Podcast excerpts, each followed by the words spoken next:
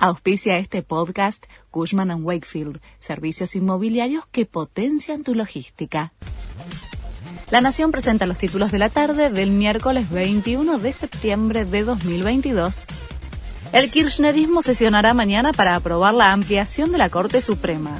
El proyecto es el impulsado por Cristina Kirchner con los gobernadores y prevé elevar a 25 los jueces del máximo tribunal.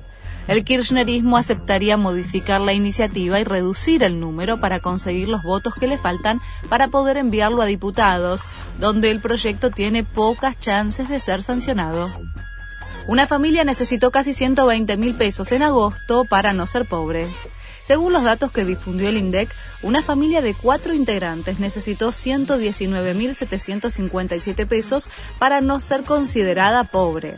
Los datos reflejan el encarecimiento del costo de vida y el impacto en los ingresos de los argentinos de las uvas en alimentos, indumentaria y el transporte principalmente.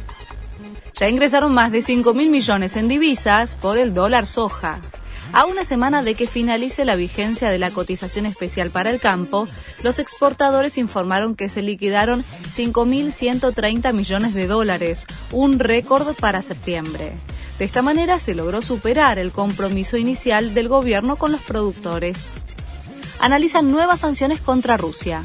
En paralelo a la Asamblea General de las Naciones Unidas, los principales diplomáticos de la Unión Europea estudian en una reunión de emergencia en Nueva York posibles sanciones contra el Kremlin después de que Vladimir Putin movilizara a reservistas a luchar en Ucrania.